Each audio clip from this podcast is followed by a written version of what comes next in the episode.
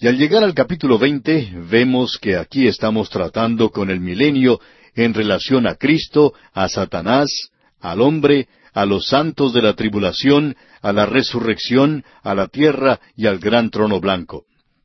Es necesario que reconozcamos esto.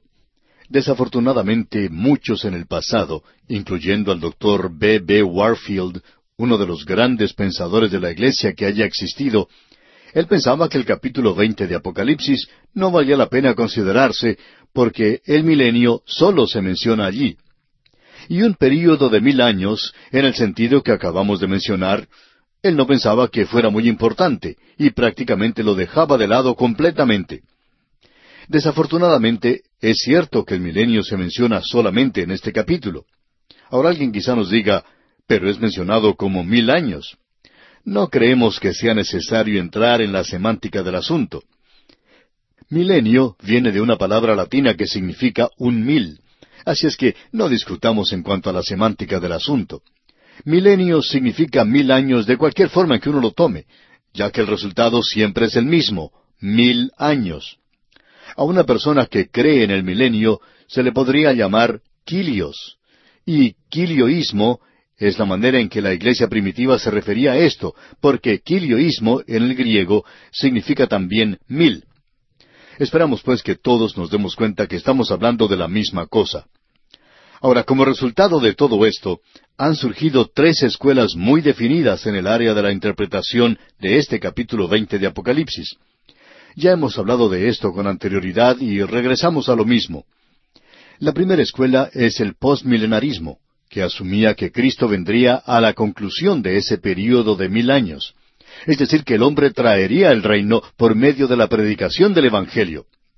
Este es un punto de vista optimista que prevaleció a principios del siglo XX. En ese entonces parecía como que llegaría a tener lugar una conversión a Cristo de carácter mundial y que todo el mundo sería convertido pero ese punto de vista ya ha llegado a ser algo anticuado, pasado de moda. No pudo superar la primera mitad del siglo XX, que produjo dos guerras mundiales, una depresión mundial, el surgimiento del comunismo y la bomba atómica con la cual la destrucción mundial es algo inminente. Por tanto, el postmilenarismo está más muerto que un dinosaurio. Aún hay algunas personas que tienen esta tendencia, de vez en cuando se recibe cartas de personas que, cuando comenzamos este estudio, nos dijeron que ellos aún eran postmilenaristas. No sabemos cómo uno puede ser eso, pero ellos dicen que lo son. Y los vamos a dejar que lo sean si eso es lo que les gusta. Ahora, otro punto de vista es el amilenarismo. Y cuando se dice a en el griego, significa sencillamente que uno no cree en el milenio. Y eso ha llegado a ser algo popular solamente en los últimos años, y ha reemplazado en su mayor parte al postmilenarismo. No mantiene un optimismo falso y en su mayor parte ha enfatizado la venida de Cristo. Su debilidad principal es que espiritualiza los mil años, como hace con todo el libro de Apocalipsis. Coloca el milenio en la era presente. En realidad, la interpretación del doctor Warfield de que el milenio se está desarrollando en el cielo mientras la tribulación tiene lugar aquí en la tierra es algo raro porque creemos que en el cielo se mantendrá un milenio, no solo por mil años, sino de eternidad a eternidad. Nunca pues podemos aceptar eso, pero ese es un punto de vista, y ubica el milenio en la era presente. Y allí es donde se encuentran la mayoría de los amilenaristas, y todos los sucesos mencionados en Apocalipsis son ubicados en la historia, así como son colocados los pedazos en una colcha hecha con retazos de distintos colores y tamaños, y creemos que el resultado es el mismo. Es un verdadero lío. Ahora el premilenarismo, por el contrario, toma el capítulo veinte de Apocalipsis a pie juntillas, como hace con todo el libro de Apocalipsis, aplicando una interpretación literal, a no ser que el contexto instruya de otra manera. Tuvimos un ejemplo de esto en el capítulo diecinueve, donde dice que cuando el Señor viene, lo hará con una espada que sale de su boca. Y se nos ha hecho la pregunta si allí se habla de una espada literal que sale de su boca. Y creemos que la Escritura presenta esto claramente, que se refiere a la palabra de Dios, la cual es la espada. El apóstol Pablo dice que debemos tomar la palabra de Dios, la cual es la espada del Espíritu. Ahora, con esa clase de instrucción, no vemos cómo podemos entender mal lo que él está diciendo. Es necesario tener una razón bíblica para la interpretación y no creemos que uno pueda espiritualizar esto de ninguna manera. Y por supuesto, esa es la costumbre del día de hoy, ese es el método popular. Ahora debemos decir lo que creemos que es obvio. Somos premilenaristas y también que somos pretribulacionistas. La razón que tenemos para decir esto es que eso es lo que enseña el apóstol Juan aquí. Si usted no está de acuerdo con nosotros, todavía podemos continuar siendo amigos. Y si a usted le gusta estar equivocado, pues es cosa suya y no nuestra. No nos enojemos entonces ni perdamos tiempo en discusiones. Es suficiente con establecer nuestra posición. Bien, permítanos compartir algo que escribió el autor de estos estudios bíblicos, el doctor J. Vernon McGee, hace tiempo, y que opinamos es muy importante. En primer lugar, decía que no puede haber un milenio hasta cuando Satanás se ha quitado de la escena terrenal, y creemos que eso es obvio. Uno no puede tener un estado ideal si Satanás anda suelto. En segundo lugar, la maldición del pecado debe ser quitada de la tierra física antes de que pueda establecerse el milenio. El desierto florecerá como una rosa. A nadie le gusta vivir en el desierto en el presente porque no está floreciendo como una rosa. En tercer lugar, la resurrección de los santos del Antiguo Testamento tiene que tener lugar al principio de los mil años. Daniel presentó esto de una manera muy clara ya en el capítulo doce de su libro. Tiene lugar después de la tribulación. Amigo oyente, ellos no son resucitados antes de la gran tribulación. Ellos tendrían que estar por allí esperando el milenio. Así es que no hay necesidad para que ellos hagan eso, y el Señor no los va a resucitar hasta que concluya el período de la gran tribulación.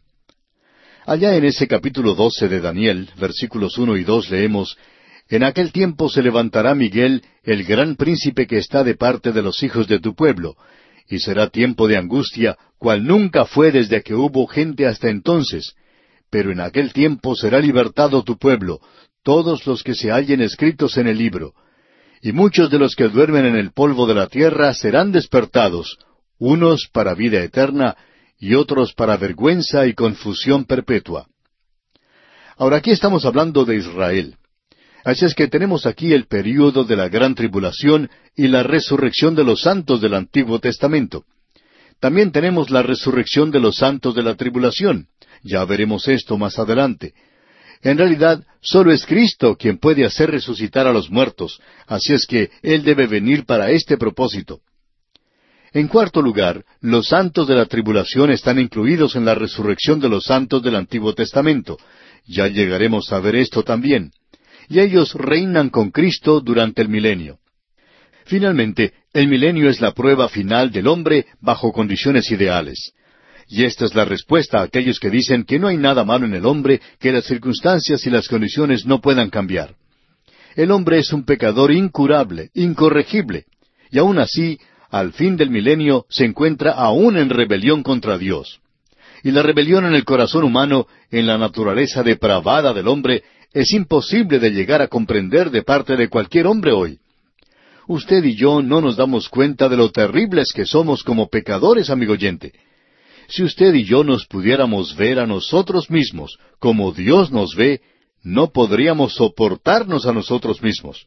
Creemos que somos bastante buenos, ¿verdad? Y que somos gente bastante buena, por cierto. El milenio es la prueba final de la humanidad antes del comienzo del estado divino. El milenio es la respuesta de Dios a la oración Venga tu reino. Cuando usted se refiere al así llamado Padre nuestro, lo cual es una oración que el Señor nunca hizo por sí mismo, porque dice allí, perdónanos nuestras deudas. Él nunca tuvo necesidad de hacer esa clase de oración, de eso estamos seguros. Pero cuando esta oración dice, venga tu reino, hágase tu voluntad como en el cielo, así también en la tierra, este reino del cual se está hablando es aquel que se establecerá en la tierra y es llamado el milenio. Ese es el reino que le fue prometido a David. Dios juró en cuanto a su establecimiento. Y hay muchas escrituras que hacen referencia a esto, pero no las vamos a mencionar ahora. Este es pues el reino que fue profetizado en los salmos y en los libros de los profetas. Todos los profetas hablaron de este reino, y ninguno de ellos dejó de hacerlo, tanto los profetas mayores como los menores. Estas son unas pocas de las muchas escrituras que podríamos presentar. En realidad, el reino teocrático era el tema de todos los profetas del Antiguo Testamento. Este es el reino, el reino teocrático que viene sobre esta tierra. Bien, veamos ahora qué es lo que nos dice este texto del capítulo veinte de Apocalipsis y vamos a leer los primeros tres versículos. Vi a un ángel que descendía del cielo con la llave del abismo y una gran cadena en la mano, y prendió al dragón, la serpiente antigua, que es el diablo y Satanás, y lo ató por mil años, y lo arrojó al abismo y lo encerró, y puso su sello sobre él, para que no engañase más a las naciones hasta que fuesen cumplidos mil años. Y después de esto debe ser desatado por un poco de tiempo. Usted habrá notado que aquí se menciona dos veces la expresión mil años en estos tres primeros versículos. Se menciona seis veces en este capítulo veinte. Y hay quienes les gusta decir, bueno, después de todo, el milenio solo se menciona en un capítulo. Sí, pero Dios lo menciona seis veces. ¿Cuántas veces tiene que mencionarlo Él para que sea cierto? Él lo menciona aquí más de lo que menciona algunas de las otras cosas que la gente enfatiza y piensan que son de importancia porque se mencionan una o dos veces en las Escrituras. Y aquí tenemos esta expresión mencionada seis veces. Así es como se menciona los mil años, y siempre en esta relación. Aquí lo tenemos en relación al diablo y Satanás, y esperamos que no nos entienda mal, amigo oyente, en cuanto a quién es Él. Él es arrojado al abismo, y de esto ya hablamos anteriormente. Ahora hay algunos expositores bíblicos que separan esta sección del milenio, es decir, que lo están clasificando como la escena final del día de la ira. Este punto de vista le quita impacto a la aguda distinción que existirá en la tierra cuando se ha quitado Satanás, la diferencia que esto hará. Él se encuentra encarcelado y ausente de la tierra, y eso cambia las condiciones de las tinieblas a la luz. Él es el Dios de esta edad, el príncipe de la potestad del aire, y su poder e influencia en el mundo es enorme. Es más allá de lo que puedan analizar las grandes computadoras. Su salida, pues, abre el camino al milenio. Si Él está suelto, entonces no puede haber un milenio. Así es que, amigo oyente, si nosotros vemos el milenio con relación a Satanás, él tiene que ser quitado de la escena terrenal. Los hombres hablan hoy de traer paz a la tierra y en cuanto a producir prosperidad y cosas por el estilo. Y esto finalmente será encabezado por el anticristo, y él no será capaz de lograr esto, aunque por un corto período de tiempo parezca que lo va a hacer. Pero amigo oyente, mientras Satanás esté suelto en el mundo, uno no puede tener una utopía. No se puede tener aquí una situación ideal con Satanás suelto. Aquí es reducido el poder de Satanás, ya que un ángel ordinario, común, se convierte en su carcelero y lo lleva cautivo. Ahora notemos que él es colocado en el abismo. Este no es el lago de fuego, esto lo veremos más adelante. Después de esto, él debe ser liberado por un corto tiempo. Aquí es donde tenemos un problema y un verdadero problema. ¿Por qué es liberado después que Dios le ha encadenado y arrojado al abismo? Bueno, el doctor Louis Perry Schaeffer ha dado una respuesta cuando se le preguntó por qué Dios había soltado a Satanás después de haberle tenido cautivo, y su respuesta creemos que tiene mucho significado. Él dijo, si usted me dice a mí, ¿por qué Dios le dejó libre en el primer lugar? Entonces yo le diré por qué Dios le dejó libre en el segundo lugar. Bueno, esa es la respuesta. ¿Por qué le dejó Dios libre? Bueno, Dios tiene un propósito detrás de todo esto, y ese es el gran problema del mal. ¿Por qué lo ha permitido Dios? Nosotros creemos que Dios está obrando un programa tremendo, y que este es el misterio de Dios que aún tiene que ser revelado a nosotros, y nos será revelado algún día. Todo lo que Él nos pide a usted y a mí es que andemos por fe. Confíe en Dios, confíe hoy que Él está obrando correctamente. El autor de estos estudios bíblicos, el doctor J. Vernon McGee, contaba lo siguiente. Decía él, recordaba que mi papá me llevó en un viaje en un carro tirado por un caballo cuando yo era pequeño. De pronto se desató una tormenta y yo tenía mucho miedo. Soplaba el viento y era una verdadera tormenta y nos estábamos mojando. Y decía el doctor Magui, nunca me olvidaré de que mi papá puso su brazo alrededor mío y me dijo, Hijo, puedes confiar en mí. Y así lo hice me acerqué a mi papá, decía él, y confié en él. Y salimos de esa tormenta. Ahora decía él, mi padre terrenal se ha ido. Murió cuando yo tenía solo catorce años. y no he tenido un Padre terrenal por mucho tiempo, pero he tenido un Padre celestial por muchos años. Y así es que, a través de las tormentas de esta vida y con todos los problemas que se han presentado, he tenido en quien confiar. Pero amigo oyente, no tenemos la respuesta para darle a usted en cuanto a esto, aunque nos gustaría tenerla. Hace tiempo se publicó un libro que trataba del problema del mal, y cuando uno termina la lectura de este libro, aún existe el problema del mal. Ese libro no lo soluciona. Y el autor de este libro utilizó unas doscientas páginas para decir lo que nosotros vamos a decir en una sola frase. No sabemos la respuesta al problema del mal. Y él tampoco la sabía, pero tendremos la respuesta algún día si andamos por fe. Ahora Dios encarceló a Satanás por mil años. No hubiera podido tener un milenio sin haber hecho eso. Y luego tenemos aquí que los santos de la tribulación reinan con Cristo por mil años. El versículo cuatro de este capítulo veinte de Apocalipsis nos dice Y vi tronos, y se sentaron sobre ellos los que recibieron facultad de juzgar, y vi las almas de los decapitados por causa del testimonio de Jesús y por la palabra de Dios, los que no habían adorado a la bestia ni a su imagen, y que no recibieron la marca en sus frentes ni en sus manos, y vivieron y reinaron con Cristo mil años. Estos santos de la tribulación fueron resucitados. Los santos de la tribulación hacen un cambio muy interesante, tres años y medio por mil años. Y nosotros diríamos que están haciendo algo muy bueno, porque esos tres años y medio fueron algo realmente terrible. Ahora el versículo cinco de este capítulo veinte de Apocalipsis nos dice Pero los otros muertos no volvieron a vivir hasta que se cumplieron mil años. Esta es la primera resurrección. Note usted, esta es la primera resurrección. En caso de que usted piense que esta no es la resurrección de los salvados, él le informa que la primera resurrección incluye a la iglesia deberíamos decir que, en primer lugar, Cristo fue resucitado. Luego la iglesia es resucitada. Luego los santos del Antiguo Testamento y entonces los santos de la tribulación. Todo esto constituye la primera resurrección. Y esa es la resurrección de los salvos. Y la resurrección de los perdidos es una resurrección completamente separada. Ya veremos esto cuando nos toque estudiarlo.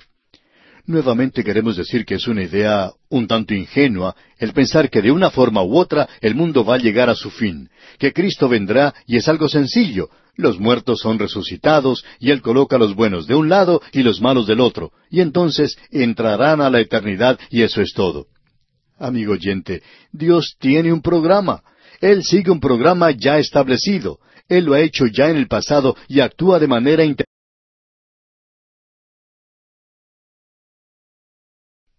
Estamos en el capítulo veinte de este libro. Es una sección muy importante y por eso queremos volver a leer estos versículos cuatro al seis del capítulo veinte de Apocalipsis que dicen Y vi tronos y se sentaron sobre ellos los que recibieron facultad de juzgar, y vi las almas de los decapitados por causa del testimonio de Jesús y por la palabra de Dios, los que no habían adorado a la bestia ni a su imagen, y que no recibieron la marca en sus frentes ni en sus manos, y vivieron y reinaron con Cristo mil años. Pero los otros muertos no volvieron a vivir hasta que se cumplieron mil años. Esta es la primera resurrección. Bienaventurado y santo el que tiene parte en la primera resurrección. La segunda muerte no tiene potestad sobre estos, sino que serán sacerdotes de Dios y de Cristo, y reinarán con él mil años. Esta expresión de mil años es repetida muchas veces. Y aquí en los primeros nueve versículos de este capítulo veinte de Apocalipsis, esta expresión de mil años se repite seis veces. Por tanto, debemos decir que la iglesia primitiva creía en lo que era conocido entonces como Quilias, y esa era la predicación de la iglesia primitiva. Aquellos que rechazaban esto eran considerados como en un estado de herejía, porque la iglesia primitiva creía en mil años literalmente, y quiloísmo significa eso. Más adelante se dijo que los mil años serían establecidos por la Iglesia, que la Iglesia produciría un mundo perfecto y que Jesús podría venir y encontrar todo funcionando de una manera bien ordenada. Pero eso no es lo que se nos presenta en esta sección. Él viene en juicio, y si todo estuviera en orden, entonces no habría ninguna necesidad de dominar la rebelión y juzgar y hacer guerra. Ahora alguien quizá nos pregunte, ¿no nos van a decir ustedes que hubo una época cuando los hombres en realidad pensaban y creían que la iglesia iba a formar un reino aquí en la tierra? Amigo oyente, no ha pasado mucho tiempo desde que se expresó algo como eso. En el año 1883, un comentarista llamado Justino A. Smith hizo la siguiente declaración. Pero por el otro lado dijo, ¿qué fuerza más tremenda es la cristiandad del día de hoy cuando se ha dicho todo? Se puede concebir que este auspicioso poder, que tan rápidamente se está apoderando de toda la tierra, puede ir a parar en esa imbecilidad que parecen predecir algunos milenaristas. Hasta aquí la cita. Amigo oyente, en el año 1883 se dijo esto, y la mayoría de nosotros que somos premilenaristas hoy hubiéramos sido llamados un grupo de pesimistas. Nosotros estamos diciendo que el mundo va a empeorar, que habrá una apostasía en la iglesia. Bueno, ellos no creían eso. Escuche lo que este hombre sigue diciendo. Se ha dicho que dentro de veinticinco años, si el progreso presente continúa, la India llegará a ser tan cristiana como lo es Gran Bretaña hoy. Pero observemos lo que es Gran Bretaña en el presente. Se encuentra en la misma situación que la India. Y continúa este comentarista diciendo, se dice que habrá treinta millones de creyentes en la China. Japón será tan cristianizado como lo es América en el presente. Estos antiguos sistemas, según nos dicen, están saturados por la influencia cristiana. Parecería que pronto puede llegar un día cuando esos sistemas, golpeados de manera tan poderosa, caerán en un colapso tremendo. Mientras tanto, toda arma que se ha formado contra la cristiandad se rompe en la mano que la sostiene. La mano del Señor ya se ha levantado en victoria. Hasta aquí la cita. Amigo oyente, la gente hablaba muy arriesgadamente en aquellos días. Ya no se habla así hoy. En el libro El problema del mal se hace la siguiente declaración. La civilización de Europa, o para llamarla por su verdadero nombre, que es derivado de su origen, la civilización cristiana, está llevando a cabo visiblemente la conquista del mundo. Su triunfo solo es cuestión de tiempo. Bueno, amigo oyente, hay bastantes que lo están dudando. En realidad, la así llamada civilización europea o civilización cristiana se está desintegrando y ya ha desaparecido en su mayor parte. Esta gente le da poca importancia a este capítulo veinte de Apocalipsis. Y aún hombres de la estatura del doctor Warfield, a quien consideramos uno de los eruditos más grandes de esta generación, quizá diríamos de este siglo, dice que no hay ninguna referencia a tal era, es decir, al milenio aquí en la tierra. Y estas son sus palabras, escuche usted. Apocalipsis capítulo veinte es una porción muy obscura. Amigo oyente, él no le presta ninguna atención a todo lo que dice el Antiguo Testamento, donde Dios realizó un pacto de que Él iba a establecer su reino sobre la tierra, y que sería uno del linaje de David. Él ignora completamente todo esto. El doctor Roth dijo hace algún tiempo, nuestra llave no abre. La llave correcta se ha perdido. Y hasta cuando logremos tenerla en nuestra posesión otra vez, nuestra exposición nunca llegará a tener éxito. El sistema de ideas bíblicas no es el de nuestra escuela. Otro teólogo del pasado, el doctor R. L. Dabney, en cierta ocasión estaba hablando con un estudiante que había logrado conseguir un libro premilenario y demostraba tanto entusiasmo en cuanto a esto que fue a hablar con el doctor Dabney. El estudiante le contó acerca del libro que había leído y el doctor Dabney le dijo, Probablemente usted tenga razón. Yo nunca he estudiado esta materia. Él estaba admitiendo honestamente que nunca había estudiado la profecía. El doctor Charles Hodge, otro teólogo destacado, dijo lo siguiente, Este tema no puede discutirse adecuadamente sin realizar un estudio de todas las enseñanzas proféticas de las Escrituras en el Antiguo y en el Nuevo Testamento. Esta tarea no puede desarrollarse satisfactoriamente por una persona que no ha realizado un estudio de las profecías y lo ha hecho su especialidad. El autor, o sea, el doctor Hodge, sabiendo que él no tiene tales requisitos para esta tarea, propone limitarse a sí mismo en gran medida a la investigación histórica de los diferentes esquemas de interpretación de las profecías bíblicas en cuanto a este tema. Ahora, en el día de hoy, todo esto ha cambiado. Hay mucho interés en la profecía. Pero nos gustaría ver a personas que sean tan honradas como el doctor Hodge y decir, bueno, en realidad no he estudiado este tema como debería haberlo hecho.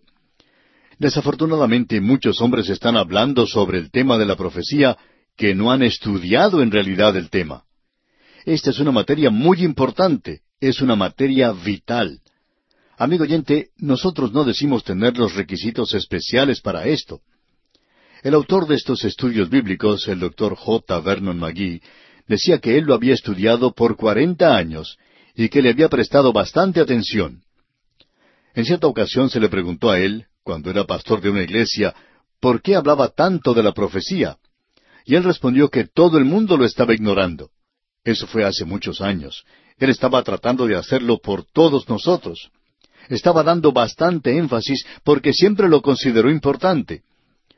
Opinamos que es peligroso hoy el que muchos se estén apartando paso a paso hacia este asunto de establecer fechas para el rapto de la iglesia. No creemos que uno pueda hacer eso. Creemos que esa es una fecha que no se le puede fijar ningún término absoluto. Puede ser el día de mañana, como bien puede no serlo.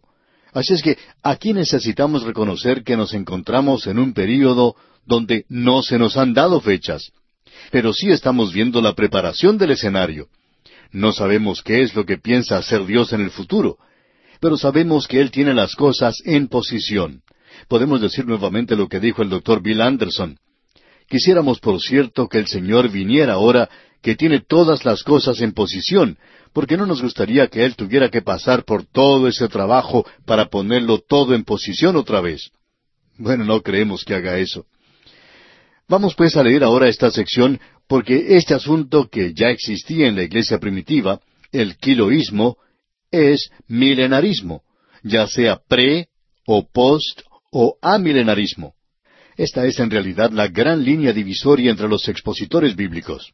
No hay ninguna duda en cuanto a eso. Pero esto no quiere decir que debamos comportarnos mal los unos con los otros, insultarnos o hacer cosas por el estilo. Si usted no está de acuerdo con nosotros y acepta una de estas otras posiciones, está en buena compañía. Hay algunos buenos expositores que mantienen un punto de vista diferente al nuestro. Ahora, si usted quiere estar en lo correcto, pues entonces estamos seguros que querrá estar de acuerdo con nuestro punto de vista. Bien, en la primera parte del versículo cuatro del capítulo veinte de Apocalipsis leemos Y vi tronos y se sentaron sobre ellos los que recibieron facultad de juzgar, y vi las almas de los decapitados por causa del testimonio de Jesús. Por un instante observemos esto. Esta profecía es como cualquier otra profecía de las Escrituras como dijo el apóstol Pedro en su segunda epístola, capítulo uno, versículo veinte. Entendiendo primero esto, que ninguna profecía de la Escritura es de interpretación privada.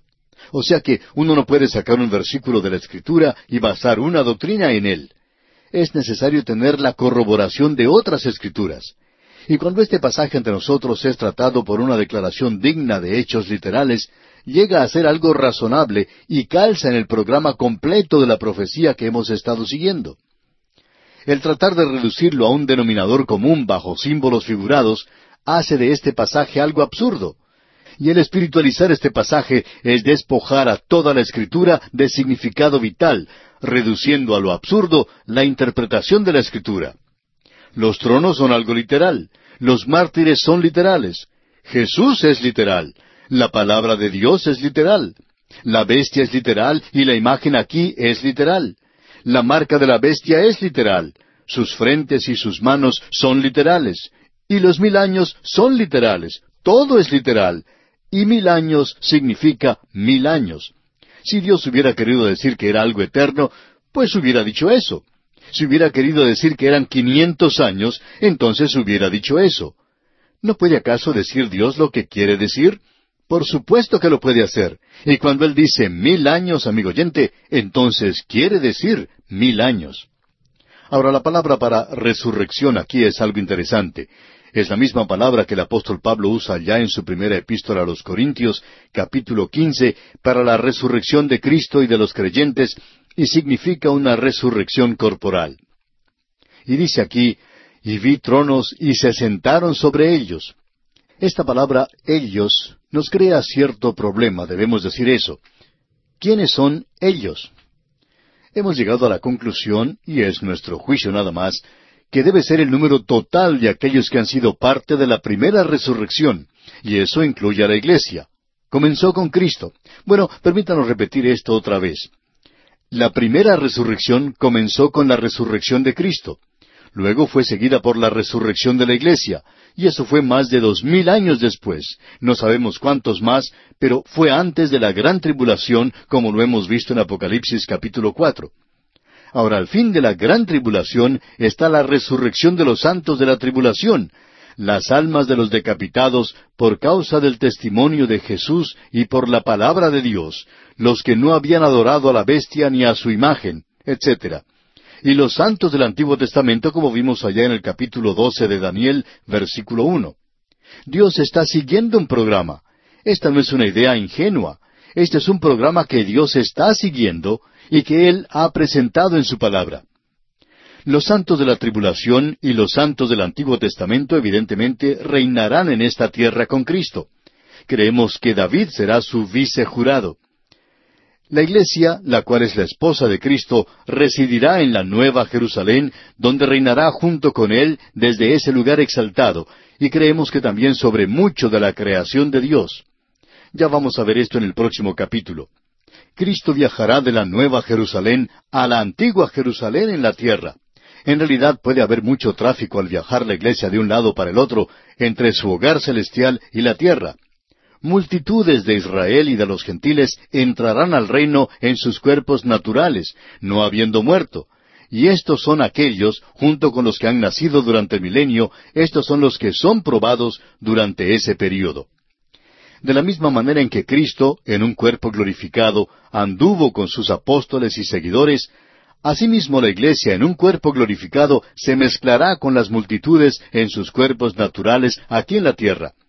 Y la Iglesia en cuerpos glorificados podrá viajar en el espacio, y esa será la primera oportunidad en la cual viajaremos por el espacio, de eso estamos seguros. Pero queremos estar seguros que la gravedad de la Tierra no nos hará regresar a ella rápidamente y eso no va a ocurrir en aquel día. Ahora, en el versículo seis se nos dice que ellos serán sacerdotes de Dios y de Cristo.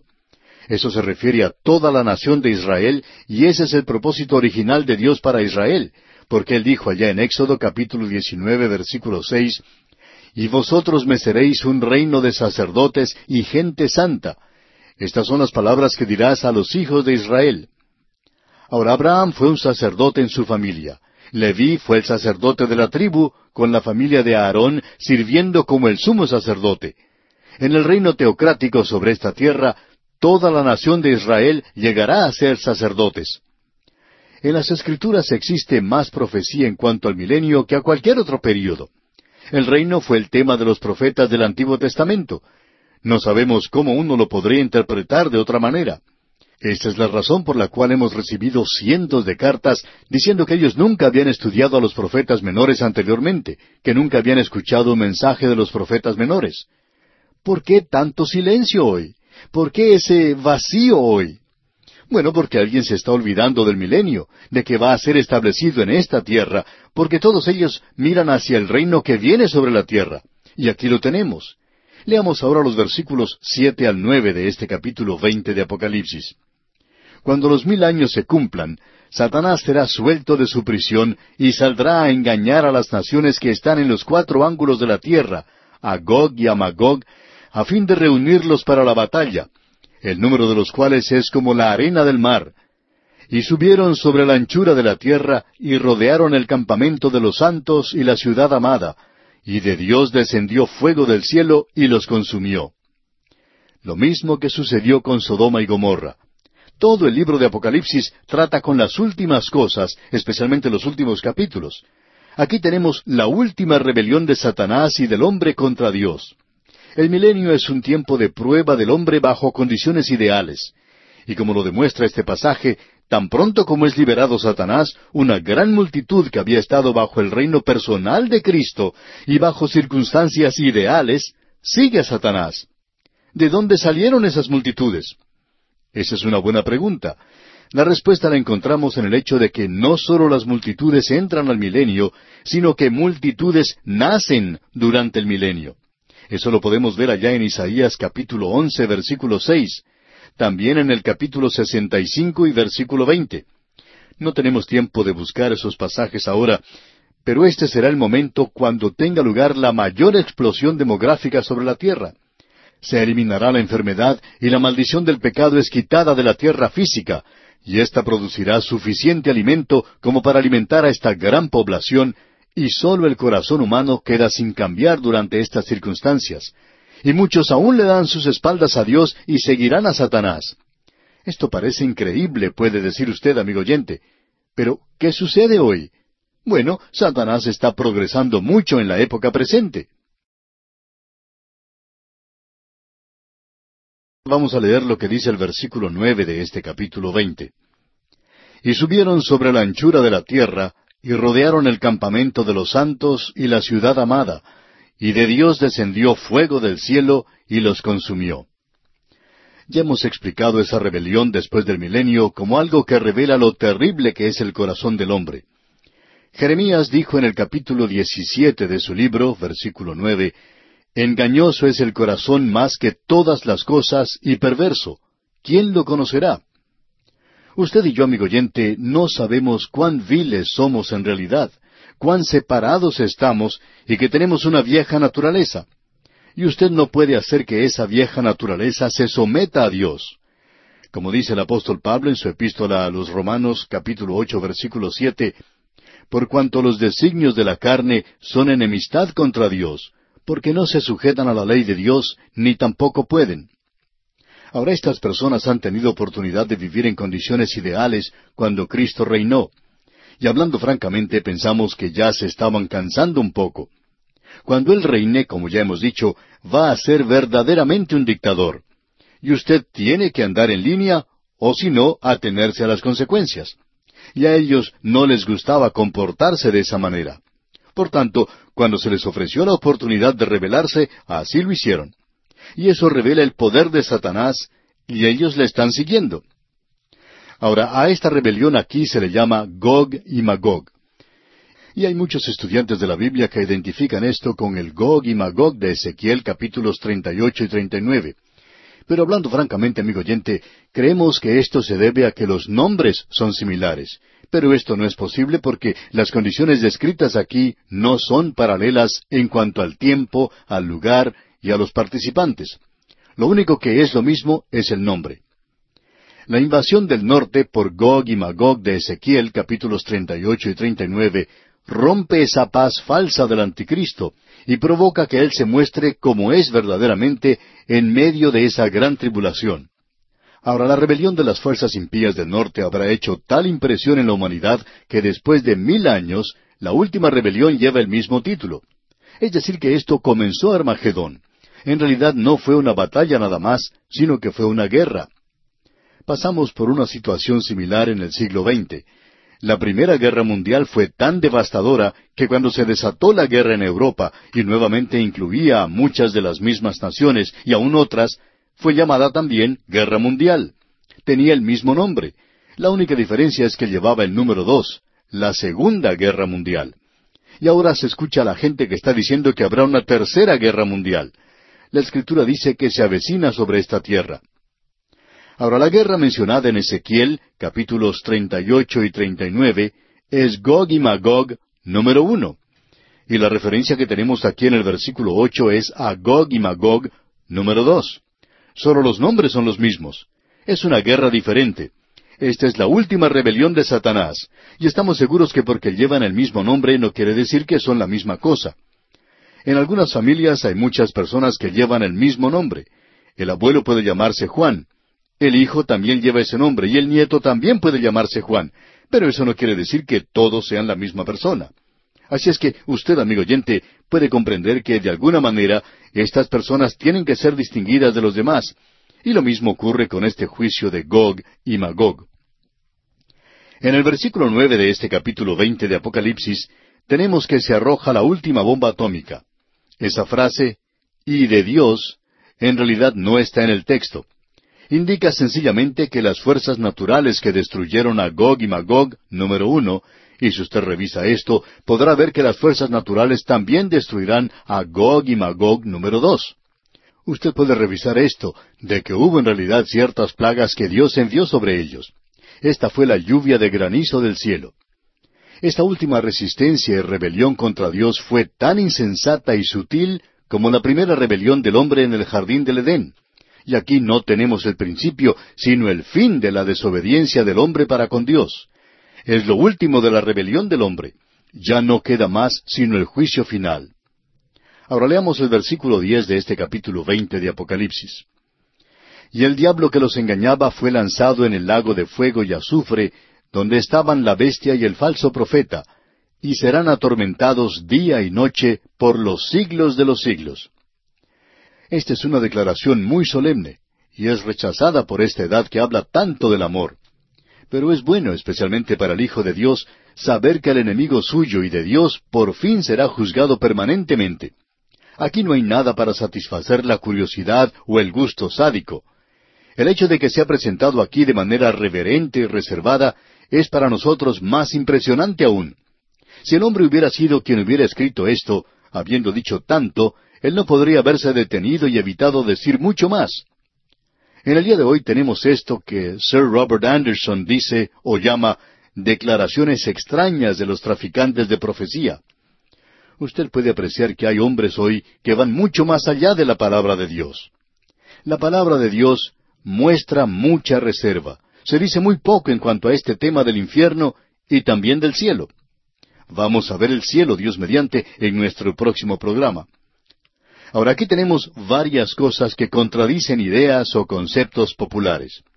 En primer lugar, el diablo no está en el infierno en el día de hoy. Él es el príncipe de la potestad del aire. Él es quien hoy controla gran parte de este mundo en que vivimos. Dios, por supuesto, le ha puesto cierto límite, y en la gran tribulación Él tendrá completa autoridad por un corto tiempo. En segundo lugar, Él no es el primero en ser arrojado al infierno. La bestia y el falso profeta le precedieron a Él por mil años. Y luego, finalmente, el infierno es descrito como un lago de fuego y azufre.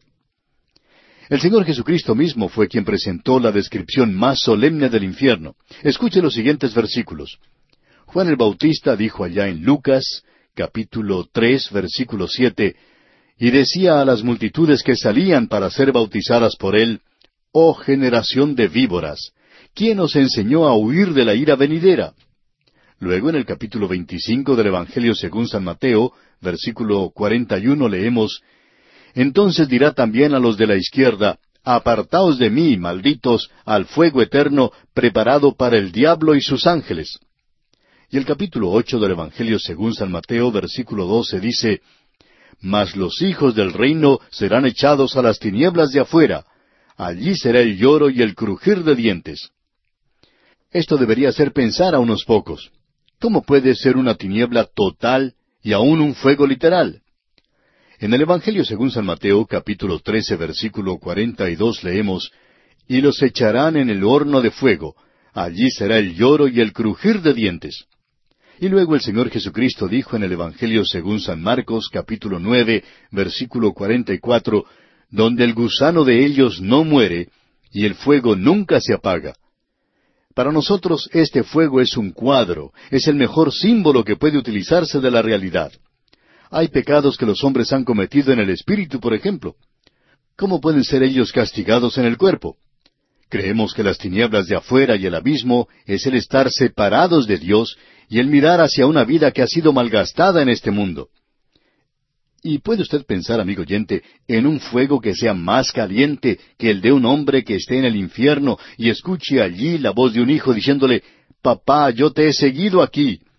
Amigo oyente, esto es algo muy solemne. Cierto hombre le dijo en una ocasión al doctor Bill Anderson, Supongamos que lleguemos allí y descubramos que esto no es cierto. Bueno, respondió el doctor Anderson, entonces tendremos que pedirle disculpas y decir que hemos entendido mal al Señor. Pero supongamos que llegamos allí y tenemos razón, y que usted está equivocado. ¿Qué en cuanto a esto? Amigo oyente, esto es lo que ha hecho perder el sueño a muchas personas.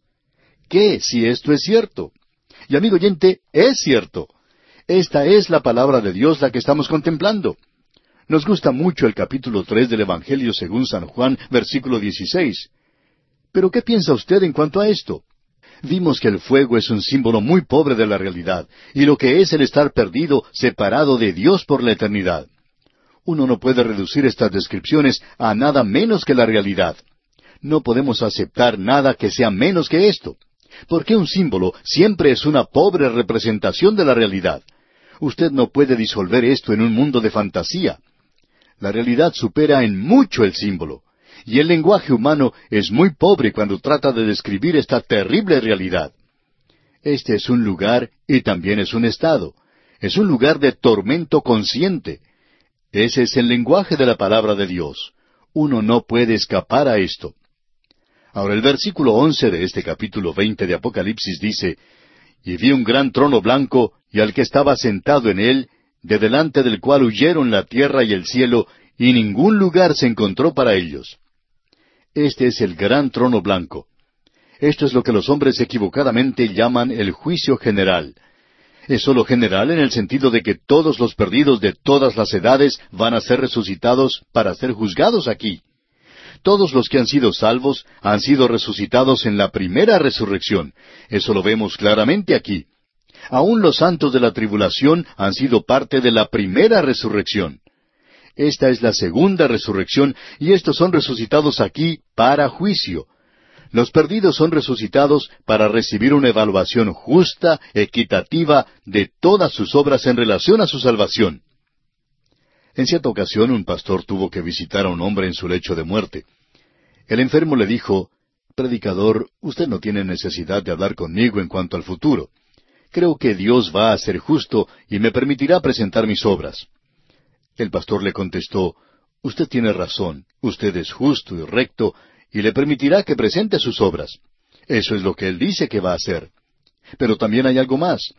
En ese juicio, Nadie llega a ser salvo porque usted no puede ser salvo por sus obras. Cuando usted llega a la presencia de un Dios justo, entonces sus pequeñas obras son tan insignificantes que no llegarán a ser nada. A veces uno ve a un niño de dos o tres años juntando algunas flores para su abuelita. Cuando él se las lleva a ella, pueden ser un ramo de flores marchito que han perdido su hermosura. Sin embargo, la abuelita agradece mucho lo que trae el nieto.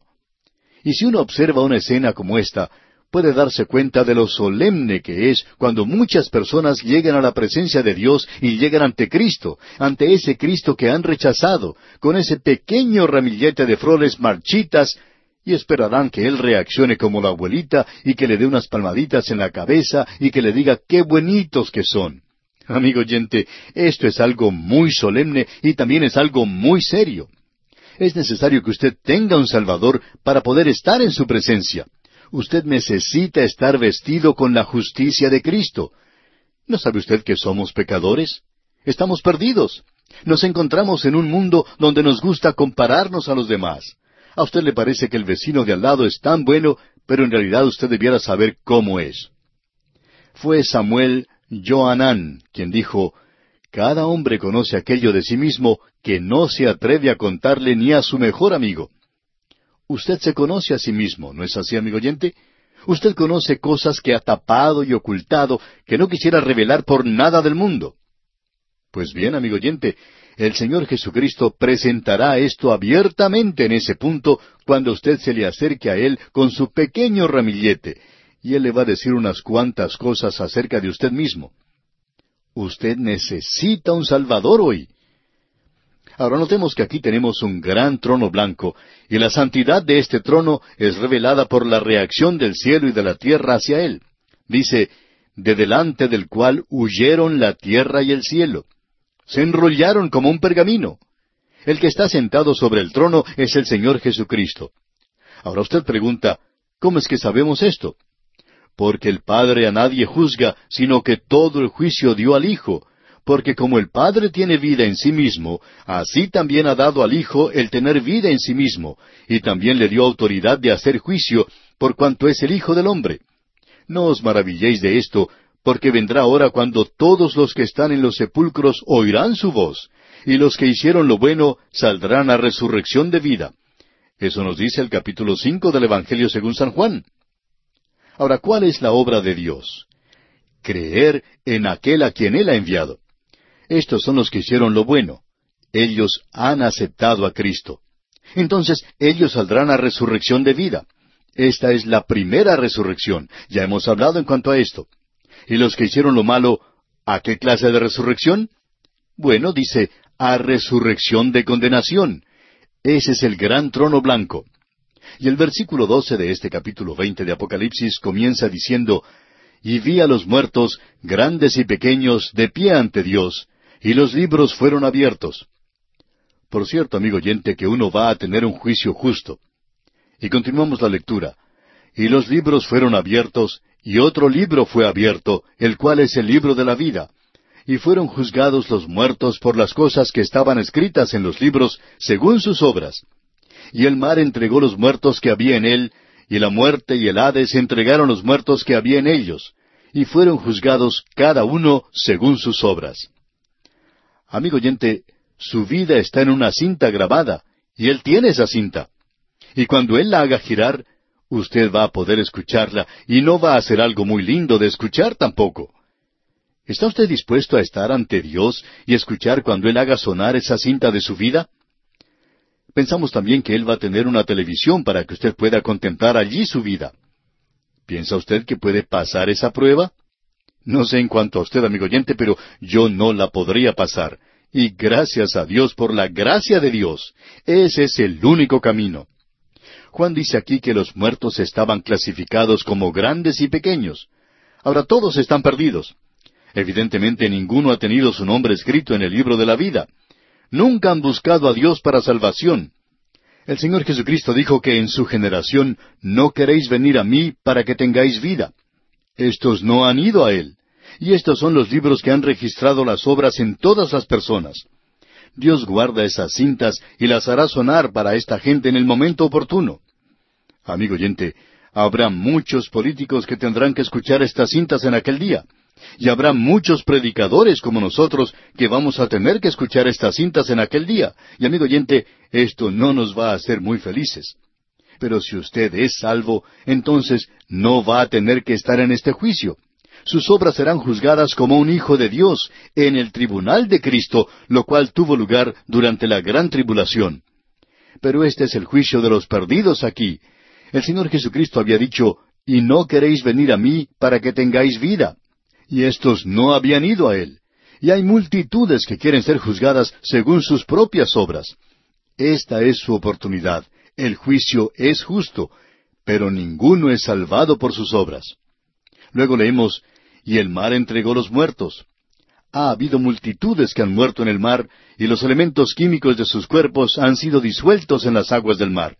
Y usted se pregunta, ¿cómo pueden ser resucitados estos? Porque algunos están en el Atlántico, otros en el Pacífico, y así sucesivamente. Bueno, Dios no tendrá ningún problema con eso, amigo oyente. Después de todo, son solo Adanes. Él solo tiene que unirlos, formarlos otra vez, y ya lo hizo una vez y lo puede hacer otra vez.